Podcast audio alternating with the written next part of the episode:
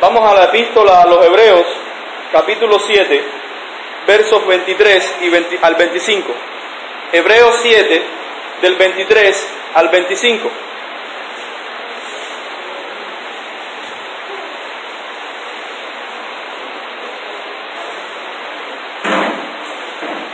Dice la palabra del Señor. Y los otros sacerdotes llegaron a ser muchos debido a que por la muerte no podían continuar. Mas este, por cuanto permanece para siempre, tiene un sacerdocio inmutable, por lo cual puede también salvar perpetuamente a los que por él se acercan a Dios, viviendo siempre para interceder por ellos. ¿Cuántas veces le ha dicho a alguien, le has dicho a alguien que ore por ti? Por alguna situación específica y le has dicho, por favor, ora por mí, llévame en tus oraciones. Eso nos ha sucedido innumerables veces.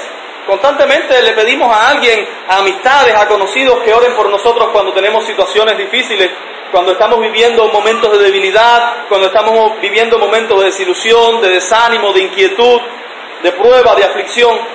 Siempre pedimos a personas que, por favor, oren por nosotros. Pero cuando terminas de pedirle a, alguna persona que ore por ti y te regresas a tu casa, cada cual toma su camino, ¿qué garantía tienes de que esa persona realmente ore por ti? Muchas veces le decimos a las personas, voy a estar orando por ti. Y cuando pasa el tiempo nos damos cuenta de que realmente no oramos por esa persona.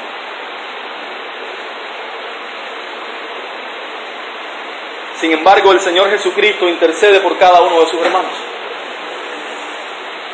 El Señor Jesucristo intercede, ruega por cada uno de sus hermanos.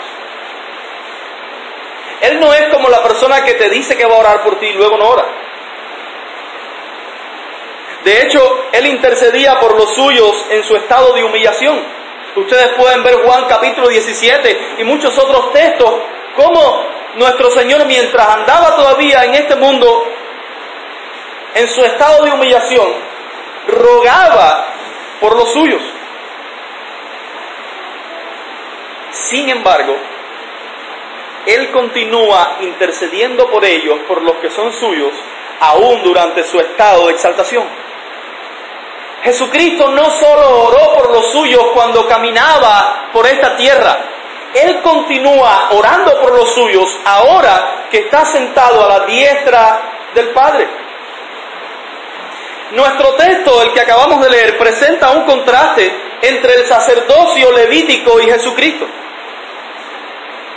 Muestra las dificultades de aquel sacerdocio y la perfección del sacerdocio de Cristo. Noten que aquellos sacerdotes morían y no podían continuar su oficio. Cristo murió pero resucitó, por lo tanto continúa su oficio. El texto muestra la ineficiencia de aquellos sacerdotes y la eficacia del sacerdocio de Cristo. Hoy vamos a analizar este texto. La semana pasada vimos en relación al sacerdocio de Cristo lo que Él hizo en su estado de humillación, es decir, ofrecerse como sacrificio sustitutorio y expiatorio a Dios por nosotros. Hoy veremos lo que nuestro Señor Jesucristo continúa haciendo como nuestro sumo sacerdote en su estado de exaltación. Y digo lo que Él continúa haciendo porque eso que Él continúa haciendo ahora también lo hacía en su estado de humillación. El sacrificio lo hizo una vez y para siempre. Su su intercesión por nosotros la hizo mientras estaba en este mundo, pero la continúa haciendo en su estado de exaltación. De manera que hoy hablaremos sobre la intercesión de Jesucristo por aquellos que Él representa, es decir, por sus hermanos. O por así decirlo, la labor que Jesucristo ejerce como sacerdote aún en su estado de, exaltación. Vamos una vez más a leer nuestro texto.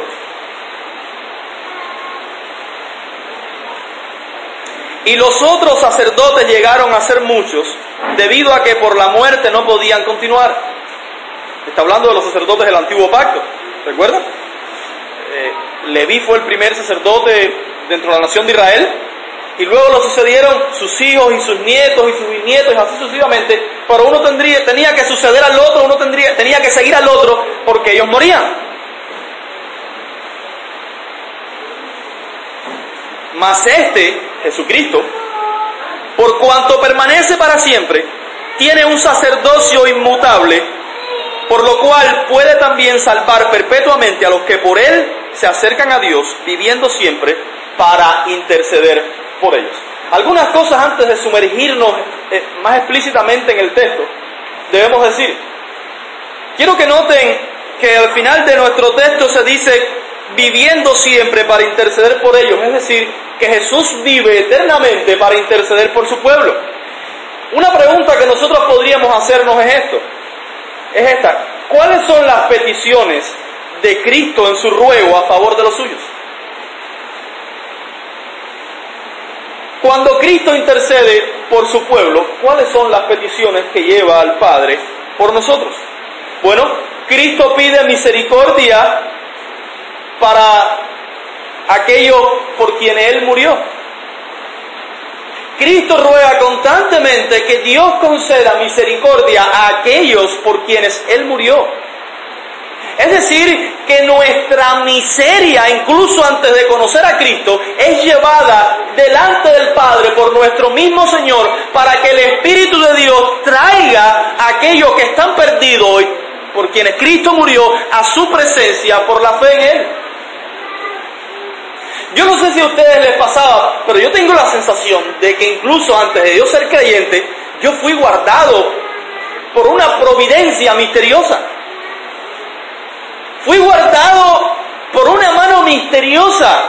Y digo misteriosa porque no la podíamos entender, no sabíamos qué sucedía, ni siquiera en ocasiones no nos dábamos cuenta, pero por alguna razón fuimos guardados de muchas dificultades y situaciones y fuimos traídos bondadosamente a los pies de Cristo. Y en un momento caímos en cuenta y dijimos, Dios nos estaba guardando. Déjenme decirle, eso se debe no solo a que Cristo murió por ti, sino a que intercede por ti delante del Padre. Para que Dios conceda misericordia a aquellos que viven en miseria. Cuando hablo miseria no hablo de economía, hablo de la miseria de su alma, en su estado de perdición. Sin embargo, son aquellos por los que Cristo murió. Él ruega para que Dios tenga misericordia. Cristo además pide que se les conceda perseverar hasta el final. Nuestro texto lo menciona.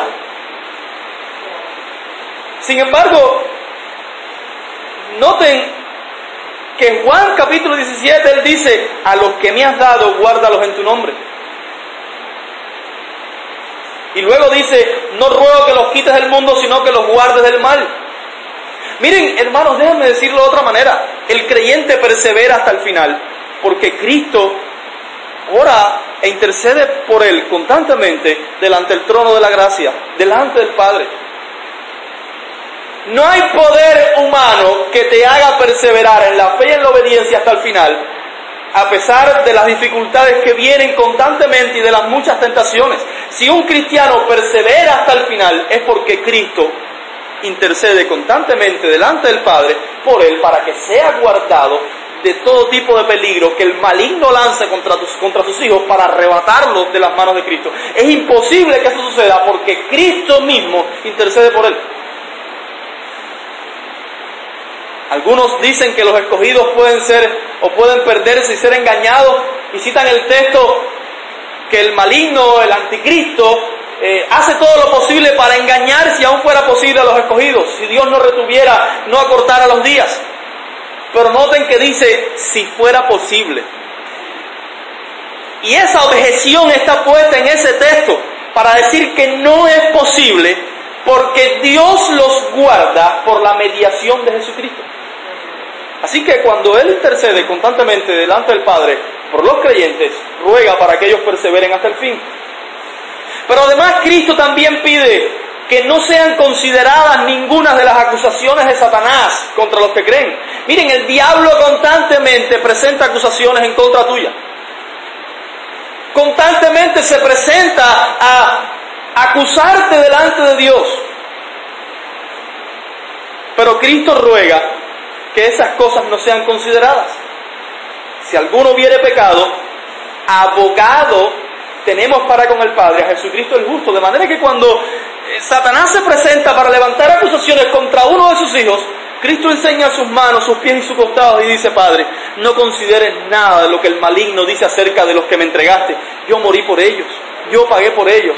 Te ruego que les concedas misericordia y no consideres lo que Satanás está diciendo.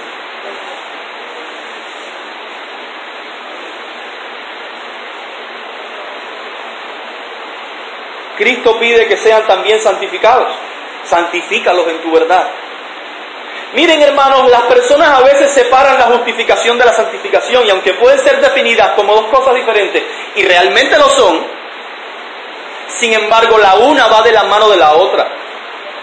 Cristo no solo te salvó para justificarte, o Cristo no solo murió por ti para justificarte, murió por ti también para santificarte, para que tú fueras más parecido a Él, para que su propia imagen fuera estampada en ti, para que el carácter de Cristo fuera visto en ti, para que tú vivieras para la gloria de Dios. De manera que Él toma su tiempo para rogar, Padre, santifícalos en tu verdad. Luego Pablo dice que la voluntad de Dios para nosotros es la santificación. Hermanos, y si Cristo hace esta oración, es una oración que Dios responde. De manera que los creyentes deberíamos ocuparnos de vivir de tal manera que Dios sea honrado en todos los aspectos de la vida, no dejar de lado ni un solo aspecto de la vida, por muy pequeño que sea. Pablo reduce esto a las cosas más simples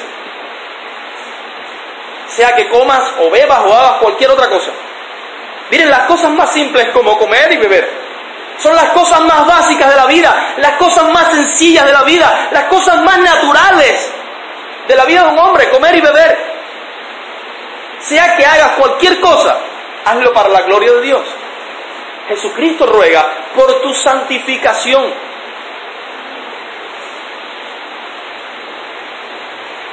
Cristo además pide que los suyos, aquellos por quienes Él murió, estén donde Él está.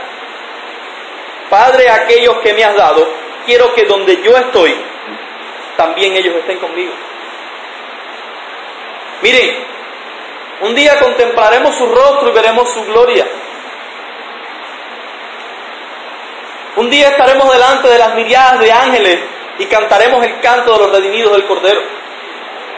Un día nuestras voces entonarán ese canto perpetuamente. Un día el resplandor de su gloria brillará en nosotros de una manera más excelente.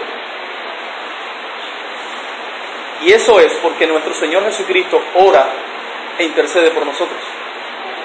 Es porque Él ha pedido que donde Él está, los que son suyos también estén. Habiendo dicho esto solamente, yo quiero que ustedes noten, hermanos, que no hay nada, nada que podamos recibir de Dios sino por Cristo, sino por la mediación de Cristo. No hay nada que podamos recibir de nuestro Dios sino por la mediación de Jesucristo. Por eso es que Pablo dice que nosotros estamos completos en Él. ¿Notan cuán excelentes oraciones lleva nuestro Señor delante del Padre a favor de nosotros? ¿Notan, notan cuán, cuán excelentes peticiones Él ruega por su pueblo? Estas cosas ciertamente deberían ser consideradas con detenimiento por nosotros y, ser tomadas con un carácter reverente y de gratitud. La intercesión de nuestro Señor Jesucristo a favor de los suyos. Pero quiero que noten también la frecuencia de esa intercesión de Jesucristo por los suyos. Es una intercesión constante.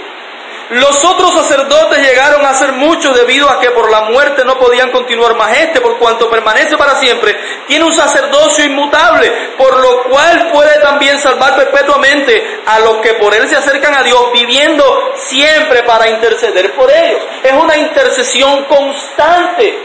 Jesucristo ruega constantemente por nosotros. No hay nadie en quien, en quien se cumpla mejor esta palabra, orad sin cesar, que en Jesucristo mismo. Que en Jesucristo mismo. No hay día en que un creyente no esté arropado con las oraciones de Cristo a favor de él. Los hombres pueden orar no por ti, pero de seguro, de seguro, con toda certeza, con toda seguridad les digo, no hay un solo día en que no estés cubierto con las oraciones de Cristo a favor tuyo, si eres un hijo de Dios. No hay día en que lo estés. Cristo como sumo sacerdote, de hecho, se ofreció una sola vez y para siempre, pero ruega por su pueblo constantemente. Su sacrificio fue uno y definitivo. Sus oraciones son muchas y constantes a favor de su pueblo. Qué maravillosa garantía saber que Jesucristo ora por mí. Ahora recuerdo las palabras de Roberto Murray Machain cuando dijo, si yo llegara a una habitación y sintiera y oyera en la habitación contigua, en la habitación que está al lado, si yo pudiera oír que Jesucristo está orando por mí, yo tendría, tendría suma tranquilidad. Y él dijo, sin embargo, Él ora por mí, la distancia no hace la diferencia. Yo no puedo oírlo en la habitación contigua, lo puedo escuchar en un mejor lugar, lo puedo escuchar en la presencia del Padre. Lo puedo escuchar delante del Padre, presentar su ruego por mí. Lo podemos escuchar decir, Padre, los que me has dado quiero que donde yo estoy ellos también estén. Padre, guárdalos. Padre, santifícalos en tu verdad. No tomes en consideración las acusaciones del maligno. Otórgales misericordia a esos por los que yo di mi sangre. No hay mejor lugar, de hecho, para interceder por nosotros que en la presencia del Padre. Y Hebreos hace este contraste en muchos de sus versículos, diciendo que los sacerdotes del Antiguo Testamento penetraban en el lugar santísimo, el tabernáculo terrenal, pero Jesucristo se presentó delante del mismo Dios, en la misma presencia de Dios, a presentar sus ruegos a favor nuestro. No hay mejor lugar en el que Jesucristo pueda presentar sus ruegos por nosotros que en la presencia de Dios. Y de hecho, ahí lo hace. Ahí lo hace.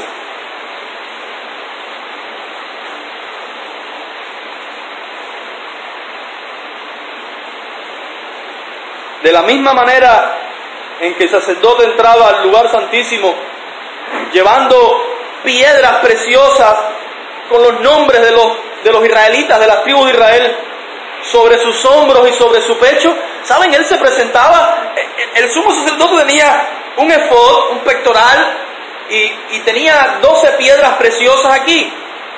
Y en cada una de las piedras tenía un nombre de una de las tribus de Israel grabadas.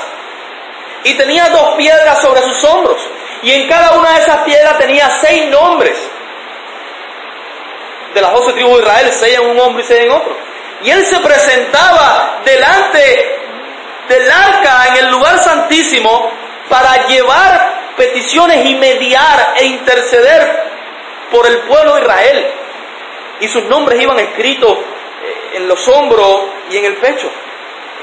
Y de la misma manera, Cristo lleva delante del Padre los nombres de sus hermanos sobre sus hombros y sobre su corazón. Cristo no es alguien que ora insensiblemente. Cristo es alguien que lleva nuestros nombres en sus hombros y eso es que lleva nuestras cargas. Lleva nuestros nombres en su corazón y eso es que ora con toda sensibilidad y amor por nosotros. De manera que Él realmente lleva nuestras peticiones delante del Padre y las lleva. Nadie ora con más fervor por nosotros que nuestro Señor Jesucristo. Él lleva nuestros nombres en su propio corazón. Sin embargo, sin embargo, Él no solo lleva las oraciones de ellos delante del Padre. Él no solo lleva las oraciones de sus hijos delante del Padre. Él los lleva a ellos mismos delante del Padre. Él nos presenta a nosotros mismos, no solo nuestras peticiones, sino a nosotros mismos, nos presenta delante del Padre. ¿Qué hubiera sido de nosotros sin la intercesión de nuestro Señor y, Salvador Jesucristo? ¿Qué nos depararía el futuro?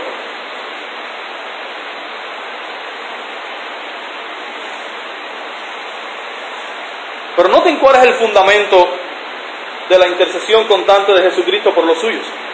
¿Por qué Él puede, para decirlo de manera de pregunta, por qué Él puede orar constantemente delante del Padre a favor nuestro? Lo primero es su resurrección.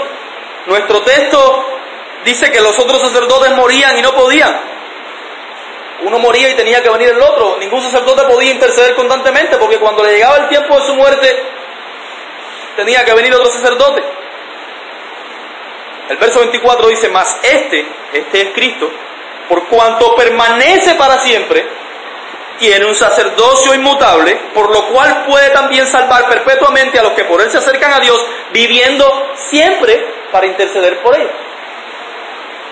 Así que el hecho de que nuestro Señor Jesucristo haya resucitado hace real y es el fundamento, uno de los fundamentos por el cual Él puede orar constantemente por nosotros delante del Padre.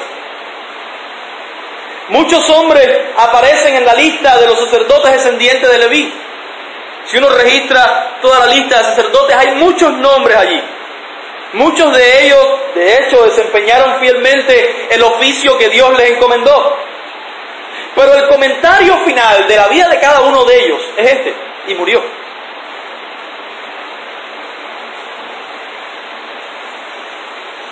Sin embargo, de nuestro Señor Jesucristo no solo se dice que murió, sino también que resucitó y además que ha ascendido y se ha sentado a la diestra de Dios para interceder por su pueblo. Él ha resucitado y ha ascendido y está sentado a la diestra del Padre, rogando por los que son suyos. Incluso aunque tú no seas creyente todavía, aunque tú no hayas hecho una profesión de fe, si Cristo murió en la cruz por ti, si eres uno de aquellos que el Padre le entregó a Él, Cristo intercede por ti y ruega para que el Espíritu de Dios te traiga a sus pies por la fe para que recibas la salvación perpetua, eterna que Él otorga a aquellos que son suyos.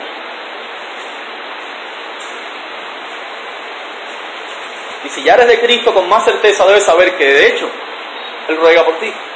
Él ora por ti. Algunos de ustedes se han preguntado, yo, he encontrado múltiples razones y ha habido eh,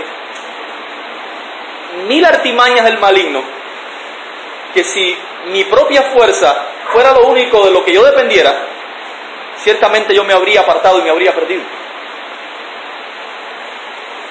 ¿Sabes cuál es la razón por la que, a pesar de todo eso, no te has perdido?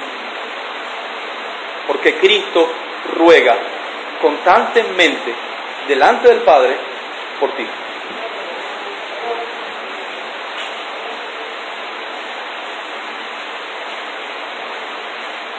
La muerte vencía a los sacerdotes levíticos y les impedía continuar con su intercesión. Pero Jesús, Jesús venció la muerte para perpetuar su mediación. Notan que el texto dice, por lo cual puede salvar perpetuamente a los que por él se acercan a Dios, viviendo siempre para interceder por ellos. Su victoria sobre la muerte perpetuó su sacerdocio, lo hizo inmutable, lo declaró inmutable, declaró a los ojos nuestros la inmutabilidad de su sacerdocio que había sido establecida por el Padre en el pacto de redención. En la antigüedad, antes de que el mundo fuese, se juró acerca de él y el Padre juró, tú eres sacerdote para siempre según el orden de Melquisedec y su resurrección, la resurrección de Jesucristo, hizo evidente esto y lo puso delante de nuestros ojos para que sepamos que el juramento del Padre acerca del sacerdocio de Cristo es inmutable y para que tengamos seguridad de que sus oraciones, así como el incienso subía constantemente en el altar del incienso, en el tabernáculo, se quemaba incienso y ese, ese humo del incienso quemado subía y entraba al lugar santísimo y se hacía una nube en el lugar santísimo representando las oraciones de nuestro Señor Jesucristo. Asimismo, sus oraciones constantes hoy están delante del Padre a favor nuestro porque Él ha resucitado de entre los muertos y tiene un sacerdocio inmutable. Que Cristo haya vencido a la muerte, resucitando de entre los muertos, hace que tenga, de hecho, un sacerdocio inmutable. Y eso hace que pueda interceder por lo suyo constantemente. Ahora yo quiero que noten en el texto la eficacia de la intercesión de Jesucristo por los suyos. Porque no es como quien ora y no recibe respuesta. No es como quien ora y sus oraciones no son escuchadas. La intercesión de Jesucristo es eficaz. ¿Recuerdan esto que él dijo? Padre, yo sé que tú siempre me oyes. No hay respuesta, no hay oración de, de, nuestro Señor Jesucristo que el Padre no responda. Ni una sola. Ni una sola que el Padre no responda.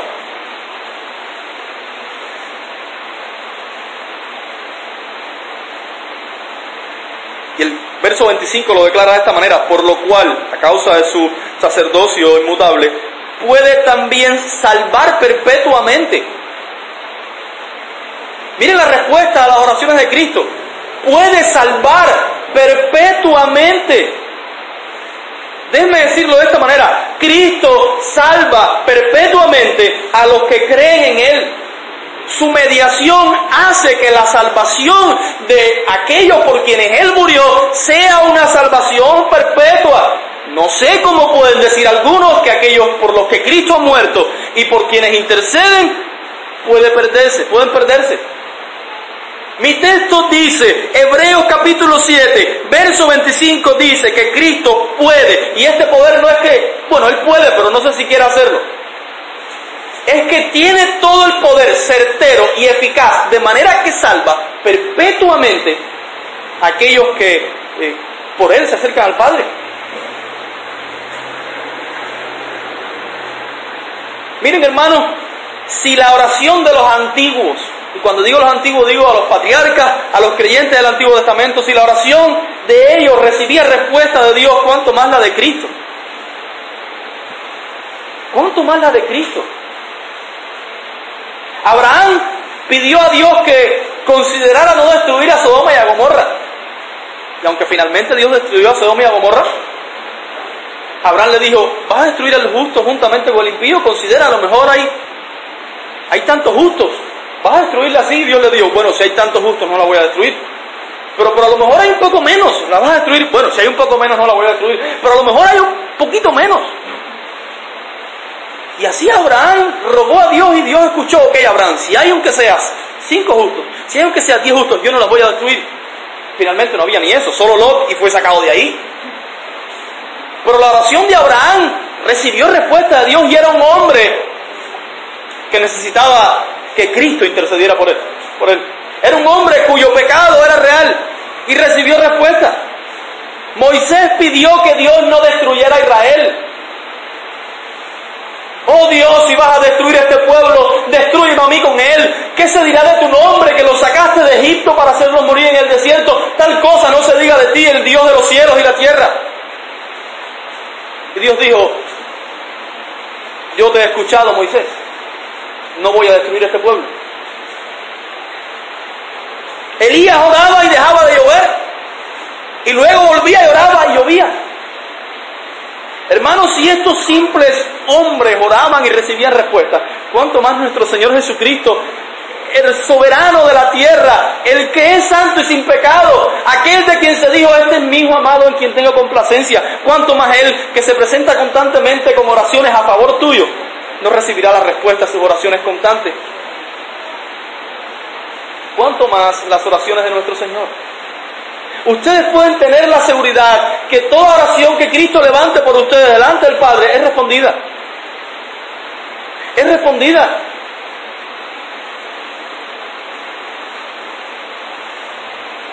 De tal manera es así que la salvación de los que creen en Cristo es segura.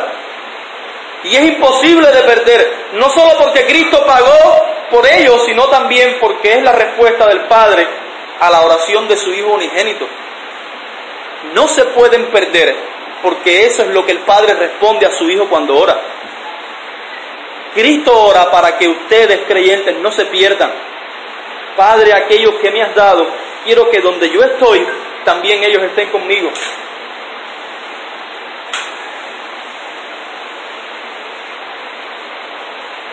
tenemos toda seguridad de que Cristo ora por nosotros y el Padre responde. Quizás hay alguno en este lugar, y es muy probable, no tocarás nuevas, algunos que no conozco,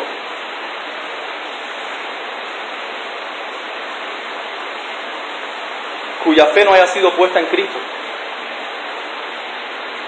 Pero déjame decir algo. No se puede esperar que realmente esta frase que voy a decir se cumpla después de nuestra muerte, a menos que Cristo sea nuestro sumo sacerdote, a menos que nuestra fe esté puesta en Cristo. Las personas cuando mueren siempre se dice esto, en paz descanse. Por eso no, se, no será real a menos que nosotros hayamos sido salvados por Cristo, porque no hay paz para los que no son de Cristo después de la muerte. La paz entre Dios y los hombres es hecha por medio de Jesucristo. Cristo logró esa paz. Cristo fue quien nos puso en términos de paz con el Padre. Y Cristo es el único que puede poner al hombre, a quien sea, en paz con Dios. De manera que los que no son de Cristo necesitan confiar en Cristo, necesitan ser salvados por Cristo, necesitan poner toda su confianza en Cristo, necesitan que Cristo sea su sumo sacerdote, necesitan acercarse a Dios por medio de Cristo para que entonces pueda decirse de ellos que han sido reconciliados con Dios y que lo que les espera después de la muerte es mucho mejor de lo que han vivido en este mundo. Por lo cual yo te exhorto y te ruego que corras a los pies de Cristo para salvación. Él es sumamente bondadoso. Todo el que quiera puede acercarse a Él. El que tenga sed, dijo Jesucristo, venga a mí, beba. El que encuentre que está perdido, el que encuentre que está sin Dios y sin esperanza en este mundo, el que sepa que sus pecados le llevarán al infierno, el que note que la condenación pesa sobre su vida, acérquese a Cristo y beba, que Él ofrece gratuitamente el agua de la vida. No se puede tener paz con Dios sino por la mediación, sino por la intercesión de nuestro Señor y Salvador Jesucristo. La intercesión de Jesucristo, de hecho, nos abre un camino al Padre. El que Cristo interceda por nosotros mis hermanos, es un estímulo sin igual para que nosotros oremos constantemente. El que Él interceda por nosotros es un estímulo sin igual para que nosotros oremos constantemente. Déjenme explicarle, nuestras faltas muchas veces nos impiden orar. Pero al saber que Cristo ora por nosotros podemos orar con toda confianza. Muchas veces yo tengo cosas muy nobles por las que quiero orar, pero cuando me dispongo a orar encuentro mi orgullo y mi pecado escondido detrás de esas peticiones que son nobles. Y me sobrecoge un desánimo que en muchas ocasiones me impide orar a causa de la contaminación de las intenciones que se esconden detrás de toda petición noble y legítima.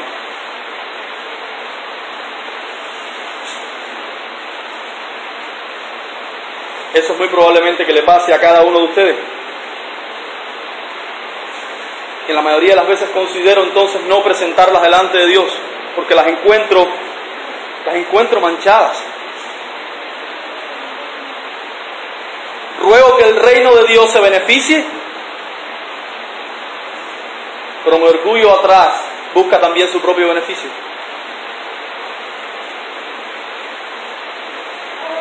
Qué terrible miseria se encuentra el hombre cuando esto sucede.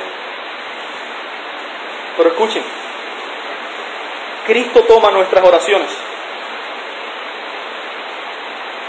y entresaca lo precioso de lo vil, desecha la paja y toma el grano y presenta una oración pura delante del Padre. De manera que aunque nosotros oramos oraciones con nuestro orgullo escondido detrás, y manchadas por nuestro pecado. Encontramos muchas veces que estas oraciones son respondidas a pesar de eso y es porque Cristo purifica nuestras oraciones y las presenta delante del Padre y nos concede esta gran misericordia de recibir respuesta a pesar de nosotros mismos.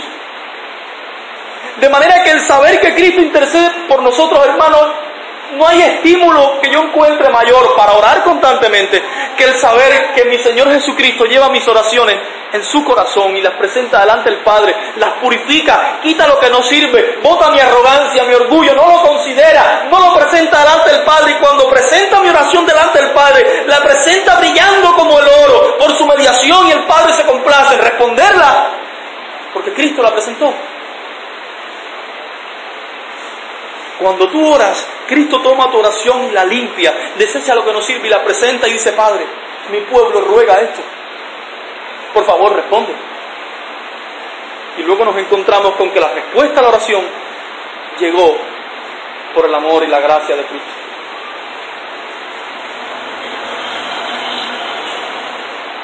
La intercesión de Cristo ha logrado la morada permanente del Espíritu Santo en los creyentes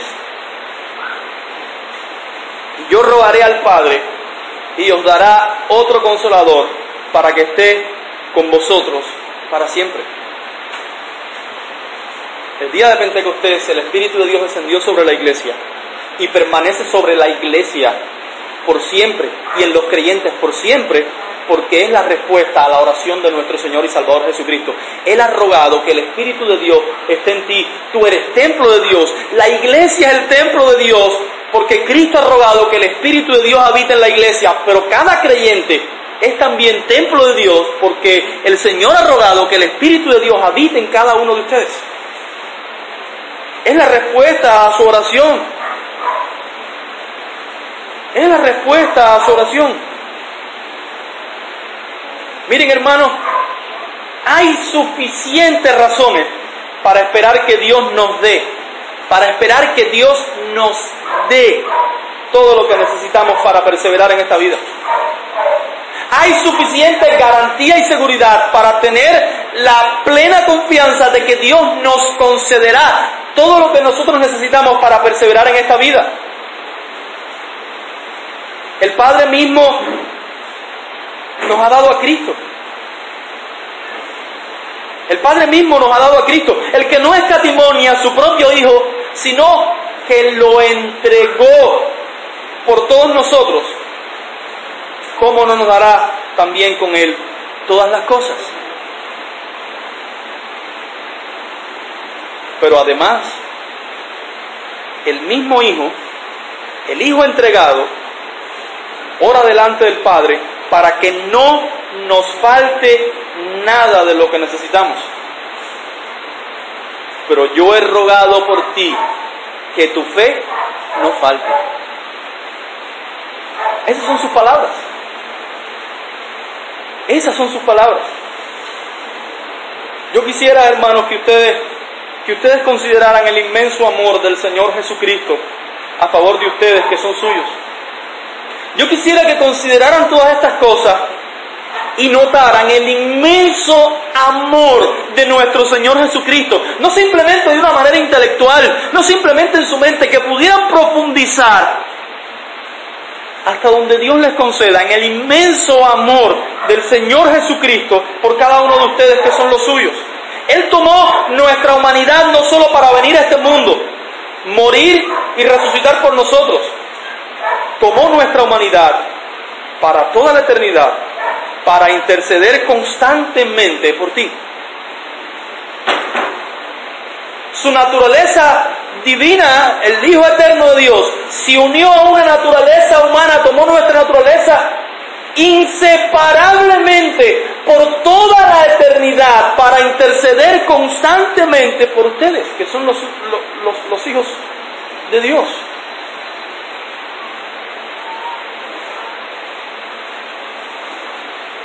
No te puedo robar otra cosa que esta. Por favor, ama a Cristo. ¿Cómo, ¿Cómo se puede considerar con certeza, con detenimiento esto? Y que el corazón permanezca duro e insensible. Dar un vistazo a la cruz, dar un vistazo a la obra de Cristo, todo lo que significó, todo lo que significa, y no conmoverse es tener un corazón más duro que las piedras. Porque el día en que Cristo murió, incluso las piedras se rajaron en dos. Los cimientos del templo se quebraron y la cortina se rajó en dos. Si nuestro corazón al echar un vistazo a la cruz no se quebranta en mil pedazos y cae desmoronado ante los pies de Cristo, es porque es un corazón más duro incluso que las piedras. Si al considerar esto, nuestro corazón no comienza a arder de amor por Cristo, es un corazón más duro que una piedra.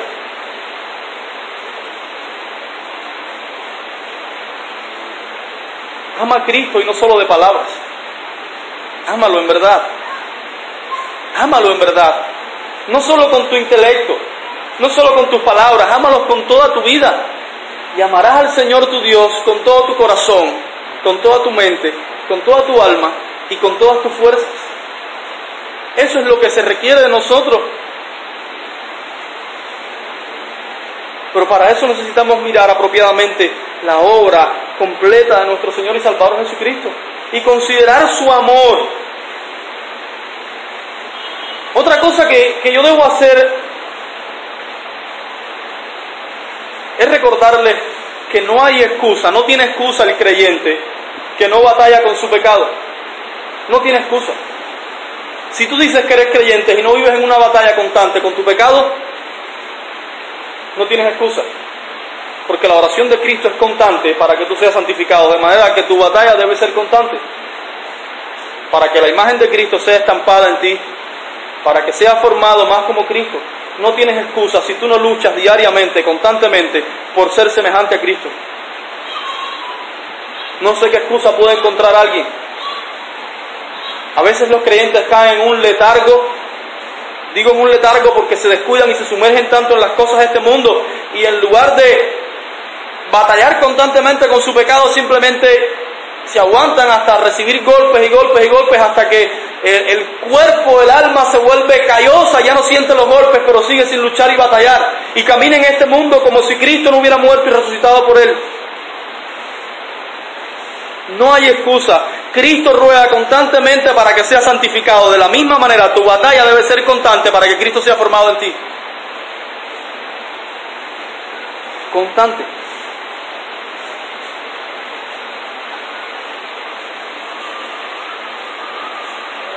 Él intercede por nosotros para que Dios nos conceda una provisión de gracia para que mortifiquemos constantemente el remanente de pecado que queda en nosotros.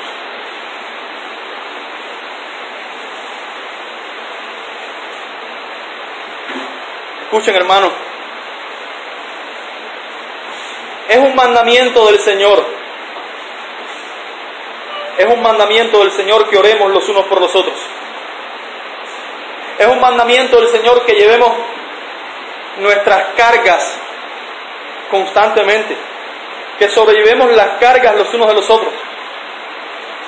Pero sucede muchas veces que nuestros hermanos no nos cubren con sus oraciones.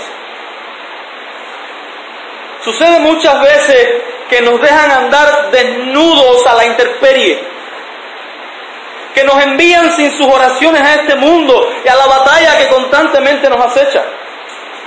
Y eso en muchos casos provoca desánimo y aflige nuestra alma porque parece como si nuestros hermanos nos negaran sus oraciones y nos enviaran desprovistos a la batalla. Pero cuando eso pasa, aunque ninguno de tus hermanos ore por ti, cuando ellos no te cubran con sus oraciones, recuerda Jesucristo está a la diestra del Padre, intercediendo constantemente por ti. Aunque ningún hombre en este mundo levantara su voz delante de Dios a favor tuyo, Jesucristo lo hace constantemente. Y en Él debe estar todo tu consuelo.